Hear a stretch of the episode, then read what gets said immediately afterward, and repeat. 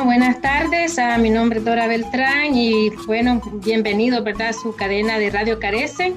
Eh, muy contentos y muy privilegiada en esta tarde, ¿verdad? De poder comenzar, de poder dar la bienvenida a cada uno de ustedes, radio oyentes, y también pues de, ¿verdad? De saber cómo están ustedes, si están muy bien, muy felices, ¿verdad? Con las pilas bien puestas. Así que tengo el gusto de presentar aquí, bueno, a Juan y a, a Isidro. Saludamos a radio oyentes de Radio Carecen DC. Gracias por sintonizarnos el día de hoy. Quien les habla es Juan Andrés Misle y a mi lado por las cámaras de Zoom. Isidro Quintanilla, es un placer saludarlos y estar nuevamente con nosotros. Hoy tenemos un programa muy bonito celebrando lo que es el Día Internacional de la Mujer, que oficialmente se es el 8 de marzo. Sin embargo, también hemos escuchado que es una fecha totalmente para celebrarla el mes completo. Y yo diría que siempre, pues, ¿verdad? Pero obviamente se le tiene que dar un, un día en específico y oficialmente es el 8 de marzo. Pero tenemos un programa basado precisamente en eso, en celebrarle a la mujer su día y determinar qué es lo que significa esto. Creo que hay mucho que podemos hablar al respecto. Totalmente de acuerdo, Isidro. Y más tarde en el programa estaremos escuchando de Marta Grijalva, quien para quizás la mayoría que nos escuchan es la voz de Carecen, la primera voz cuando usted llama a nuestras oficinas. Y nos estará relatando una crónica sobre la conmemoración del 8 de marzo, para así eh, poder destacar cuáles han sido algunas de las reivindicaciones y retos más recientes. Tener un programa muy interesante y muchos temas que resaltar. Aparte que también eh, mucho del personal femenino que conforman Carecen también van a estar interactuando con nosotros. Eso será más adelante. Esperen esas intervenciones más adelante. Un programa totalmente diferente y con un contenido sumamente fundamental. Yo creo que sí es un tema muy importante y muy bonito el que están tocando ahora sobre la mujer. Para comenzar, yo me siento muy privilegiada que estén hablando de ese tema, ¿verdad? Acerca del Día de la Mujer, que pues supuestamente fue el 8, pero se sigue celebrando y al saber de que la mujer pues también tiene muchas áreas, ¿verdad? En la que es mm, algunas veces abusada, maltratada, existen tantas cosas, ¿no? Pero al mismo tiempo, pues también hay leyes, hay organizaciones que ah, dan mucha abogacía, dan mucha importancia a la mujer, hay muchas organizaciones que están a favor de la mujer. Pero sí me siento muy honrada, ¿verdad? Como mujer que soy, de ser madre, hija, eh, bueno, en algún futuro quizás abuela, ¿verdad? No tan luego que se diga, pero sí, yo pienso que sí es muy importante hablar acerca del, del, rol de la mujer en nuestra sociedad, todas las áreas que una mujer puede cubrir, y hay tantas mujeres tan importantes que han logrado llegar tan alto. No, y bueno, yo creería que en ese tema de la mujer proviene prácticamente la vida del ser humano. La madre es quien nos cría, quien nos da ese, ese, esos primeros alimentos y nos lleva de la mano. Entonces, una sociedad sin una mujer, yo creo que es imposible y, y, no sería una sociedad como tal. Y para recalcar un poco también esta conmemoración, queremos hacerles la palabra a ustedes, radio oyentes. Pueden escribirnos directamente a radiocarecen.org. Queremos escuchar de ustedes, escriban sus historias, sus crónicas, anécdotas, qué opinen al respecto, cómo se identifican ustedes, en fin, queremos escucharlos. Así es. Y bueno, habrá otro programa para no desviarnos en sí del tema fundamental, Juan, en que le demos lectura a algunos de los correos que ya hemos recibido. Y muchas gracias a todas esas personas que nos han escrito y también a aquellos que nos siguen escuchando en diferentes partes del mundo, como le hemos dicho. No, no dejamos de sorprendernos de tanta gente que nos está escuchando y en diversos países que ah, remotamente se encuentran de nosotros. Un agradecimiento especial para todos ellos. Pero hoy, como dice nuestro compañero Juan, queremos que las mujeres se manifiesten y con gusto en el próximo programa nosotros hacemos mención de nombre y alguna reseña de lo que nos han escrito. Sí, y dicho eso, vamos a cederle los micrófonos a nuestra compañera Marta, que como ya mencionamos, tiene una historia muy importante e interesante que contarnos. Hoy vamos a relatar una historia que ha marcado un hito anual por más de un siglo. El 8 de marzo se conmemora el Día Internacional de la Mujer, un reconocimiento adoptado oficialmente por las Naciones Unidas en el año 1975. Pero ¿por qué en marzo y por qué el 8 de ese mes? Para examinar de cerca esta celebración anual tenemos que retroceder al siglo XIX el 8 de marzo de 1857, miles de trabajadoras de la industria de textiles en Nueva York salieron a las calles a protestar las malas condiciones laborales y a poner un fin al trabajo infantil. Dos años después se creó el primer sindicato femenino para abogar por los derechos de las trabajadoras. Una vez iniciado el siglo XX, el 8 de marzo de 1908, aproximadamente 15.000 mujeres salieron una vez más a las calles de Nueva York bajo el lema Pan y Rosas para reclamar mejores condiciones laborales y el derecho al voto. Al año siguiente, en 1909, el Partido Socialista de América declara el Día Internacional de la Mujer, celebrado el 28 de febrero. El 19 de marzo de 1911, el Día Internacional de la Mujer se empieza a celebrar en Alemania, Austria, Dinamarca y Suiza. Ese día más de un millón de personas protestaron la discriminación laboral, pero también sirvió de un puente para un evento global que estaba a la vuelta de la esquina, la Gran Guerra, hoy conocida como la Primera Guerra Mundial. Según las Naciones Unidas, en el marco de los movimientos en pro de la paz que surgieron en vísperas de la Primera Guerra Mundial, las mujeres rusas celebraron su primer Día Internacional de la Mujer, el último domingo de febrero de 1913. En Estados Unidos, el Día Internacional de la Mujer se celebra oficialmente tan solo desde 1994, pese a haber sido el epicentro histórico de esta conmemoración. Pero hay razones para continuar la lucha.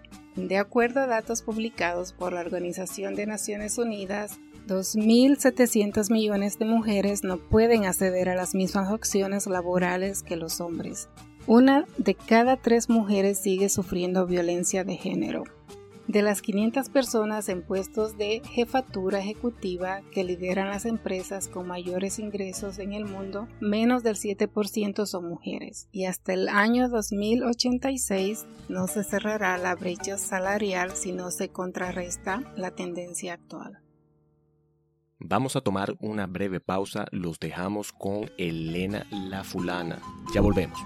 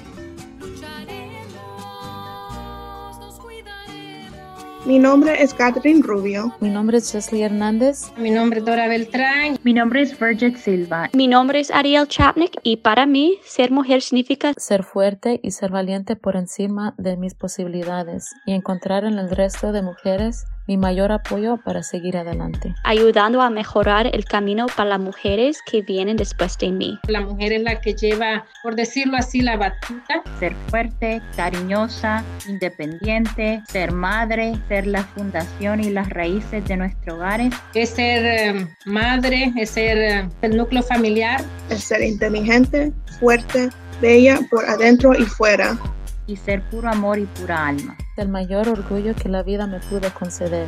Un desafío que yo superé fue asistiendo a y graduando de una universidad de Derecho para ser una abogada. Un reto que yo he sobrepasado en mi vida son las normas sociales en que las mujeres no son inteligentes en el campo de las matemáticas. La perseverancia y la determinación se han convertido en parte de mi identidad. En el pasado, las universidades de Derecho no aceptaron a mujeres y mi universidad fue la primera fundada por mujeres. Yo creí en yo misma de seguir en mis estudios de matemáticas y lo logré.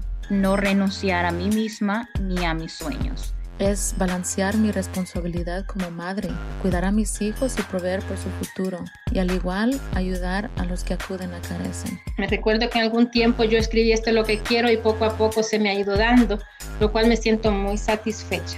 Y no dejar que la sociedad dicte lo que soy o puedo llegar a ser. Mi objetivo para el 2021 es no rendirse y luchar por sus metas. Yo quiero que las mujeres no buscan la aprobación de los hombres. Como hizo nuestra vicepresidente Kamala Harris. Se convirtió en la primera mujer vicepresidente de los Estados Unidos porque ella no se rindió y luchó por su sueño. Tratar de brindar más información para mi comunidad sobre las nuevas leyes en esta administración que nunca se estanquen, que si quieren algo que vayan, que logren, que nada es imposible. Y al igual proveer nuestros servicios para los que lo necesitan. En 2021, mujeres han sido condicionadas a buscar orientación en los hombres, pero somos capaces de guiarnos a nosotras mismas y crear nuestra propia futura.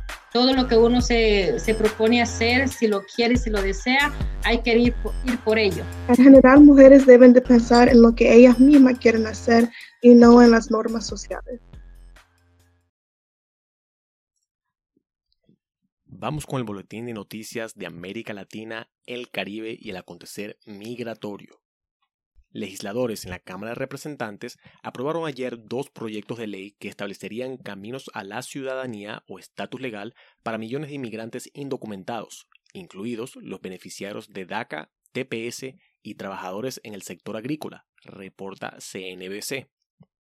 La ley de promesa y sueño americano aplicaría en gran medida a aquellos inmigrantes protegidos bajo el programa de acción diferida para los llegados en la infancia del expresidente Barack Obama, al igual que algunos beneficiarios de TPS.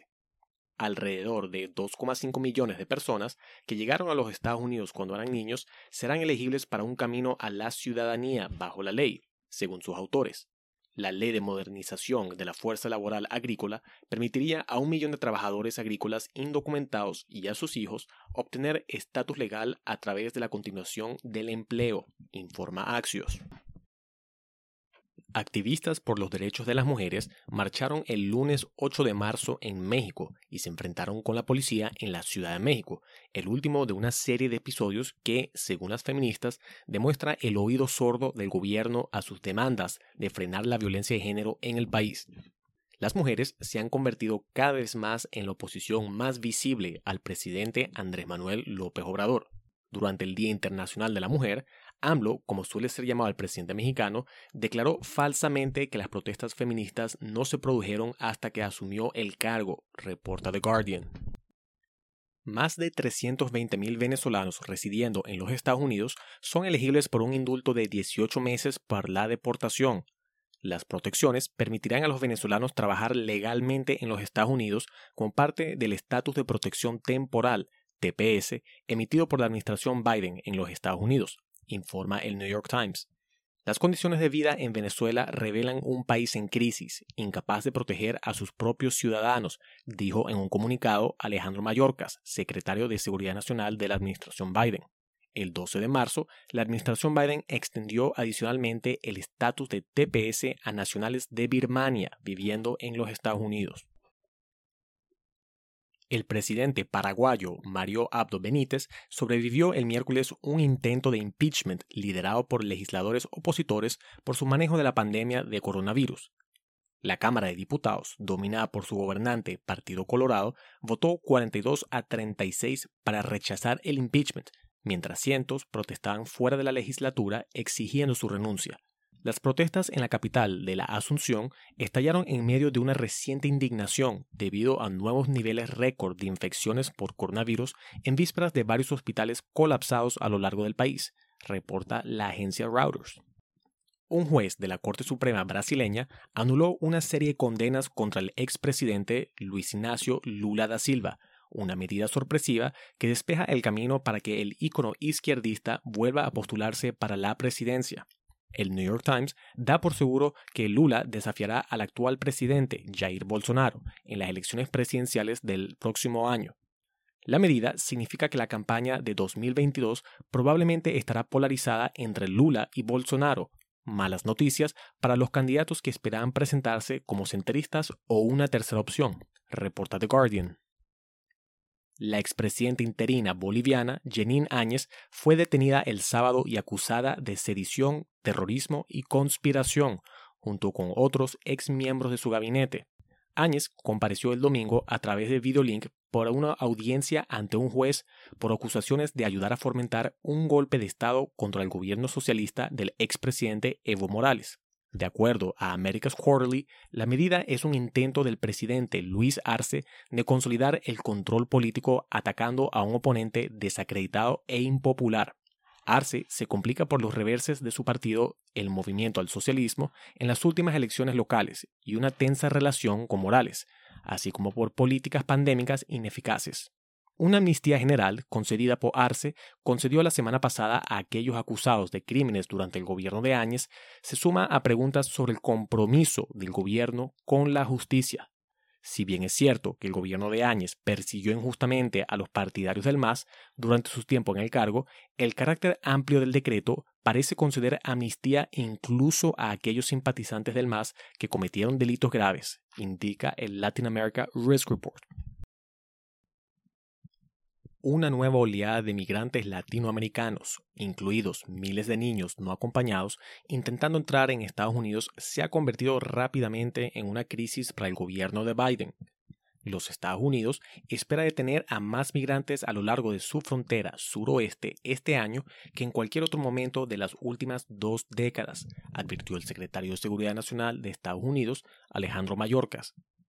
La situación pone de relieve la urgencia de abordar el tema crónico de la inmigración centroamericana, a pesar de los desafíos desalentadores, informa el New York Times. México ha intensificado redadas migratorias en respuesta al aumento de migrantes centroamericanos, según defensores y datos de las autoridades migratorias unos 1.200 migrantes de Centroamérica, entre ellos más de 300 niños, fueron arrestados en redadas entre el 25 de enero y el 16 de febrero, reporta el New York Times. Cerramos este episodio con la siguiente frase. La libertad de las mujeres es el signo de la libertad social. Rosa Luxemburgo, marxista, filósofa, economista y activista antiguerra polaca.